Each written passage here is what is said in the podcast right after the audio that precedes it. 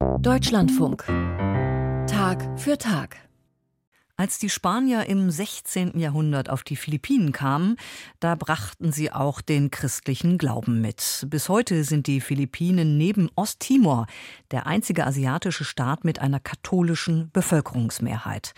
Doch nicht alle sind römisch-katholisch. Einige gehören der unabhängigen philippinischen Kirche an, eine Art katholische Nationalkirche, die den Papst genauso wie das Zölibat ablehnt. Überhaupt spielen philippinische Traditionen in dieser Glaubensgemeinschaft eine größere Rolle und sie ist im Vergleich zur römisch-katholischen Kirche sehr liberal. Jetzt ermöglicht sie sogar einer Transfrau Priesterin zu werden. Felix Hill hat sie auf den Philippinen getroffen. Wowa Ledama ist ganz aufgeregt, wenn sie von ihrer ersten Taufe erzählt. It's actually a nerve-wracking experience for me. I can't believe I am actually trembling during Ich konnte nicht glauben, dass ich das wirklich tue. Ich habe gezittert, weil ich die erste bin. Ich hoffte natürlich, dass alles gut gehen würde. Eine Woche lang hatte ich alles geprobt. Und am Ende kam ein Elternteil zu mir und sagte, das haben Sie richtig gut gemacht. Woba Ledama war erleichtert. Denn bei diesem Termin vor einem Jahr war nicht sie selbst diejenige, die getauft wurde, sondern ein Kleinkind aus der Stadt Bug im Süden der Philippinen. Dort ist Wowaledama seit einem Jahr Diakonin und befindet sich damit auf dem Weg, eine Priesterin zu werden, die es so in der Kirche wohl noch nie gegeben hat. Die 29-Jährige ist Transfrau. Als Kind galt sie als Junge, lebt heute aber als Frau. Ledama gehört der unabhängigen philippinischen Kirche an, einer katholischen Kirche, die nicht dem Papst in Rom untersteht. Ich verarbeite diese Frage für mich selbst noch. Warum sollte ich Priesterin sein, wenn das Christentum so homophob ist? In gängigen Interpretationen der Bibel heißt es, dass alle homosexuellen und queeren Personen Sünder sein sollen. Aber ich will dieses Narrativ ändern. Jede Person kann eine Anführerin sein, egal welche Genderidentität sie hat, solange sie moralisches Handeln vorlebt und vergibt forgiving people. Wowaledamas Kirche, die Iglesia Filipina Independiente, wurde 1902 gegründet mit dem Ziel, ein spirituelles und politisches Gegengewicht zum spanischen Kolonialerbe und der damit eng verbundenen römisch-katholischen Kirche zu bilden. Iglesia Filipina Independiente in Spanish name. Die Unabhängigkeitskirche wollte Schluss machen mit dem Missbrauch durch die katholische Kirche und viele einfache Filipinos, Fischer, Bauern und Arbeiter schlossen sich an. Das Versprechen war, dass wir unabhängig sein können. Das hat uns Ärger eingebracht. Ein Erzbischof nannte uns Synagoge des Satans.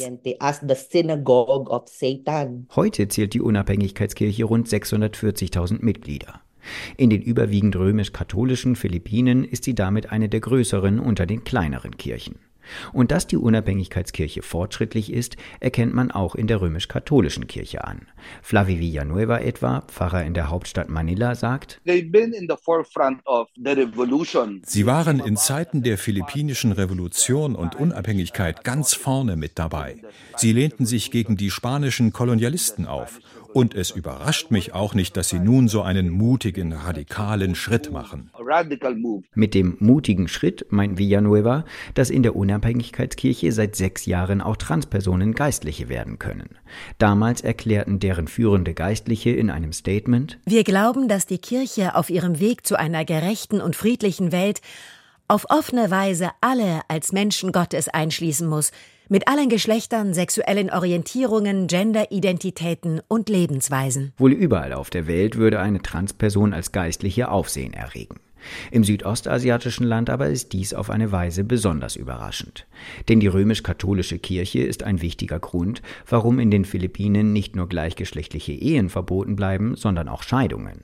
Transpersonen können bis heute auch nicht offiziell ihren Namen ändern. An Transpersonen, die Geistliche werden, wäre in der römisch-katholischen Kirche schon gar nicht zu denken, sagt deren Pfarrer Flavi Villanueva. Wenn man die katholische Lehre betrachtet, dann hat Gott Mann und Frau erschaffen. Darüber möchte ich mit niemandem streiten. Wenn jetzt jemand eine Transperson ist, dann heißen wir sie herzlich willkommen. Ich habe auch schwule Freunde, die ich sehr respektiere. Ich persönlich würde auch weibliche Pfarrerinnen begrüßen, aber Transpersonen als Pfarrer, das käme schon Spott gegenüber dieser heiligen Tätigkeit nahe. Denn laut Schöpfung gibt es eben Mann und Frau. Außerhalb religiöser Institutionen schaffen es Transpersonen im Land aber immer wieder in exponierte Positionen. Im philippinischen Parlament sitzt eine Transfrau als Abgeordnete. Transpersonen sind auch Unternehmer, Juristen und Bankmanagerinnen. Woa Ledama sagt, in den Philippinen ist es einfacher als anderswo, Transperson zu sein.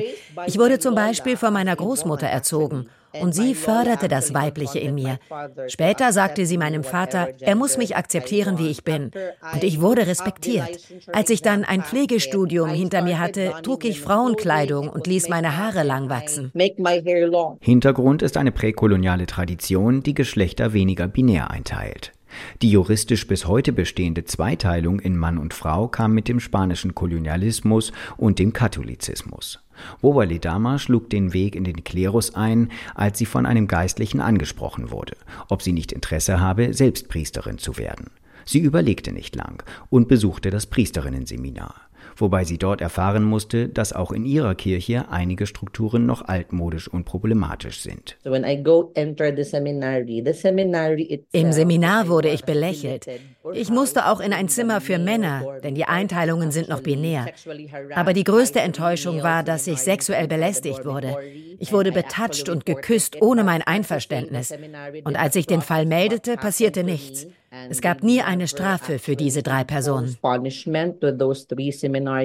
Umso mehr betont sie in ihren Predigten die Bedeutung von Gerechtigkeit, insbesondere in Bezug auf Genderfragen. Ich spreche oft über Themen der Inklusion.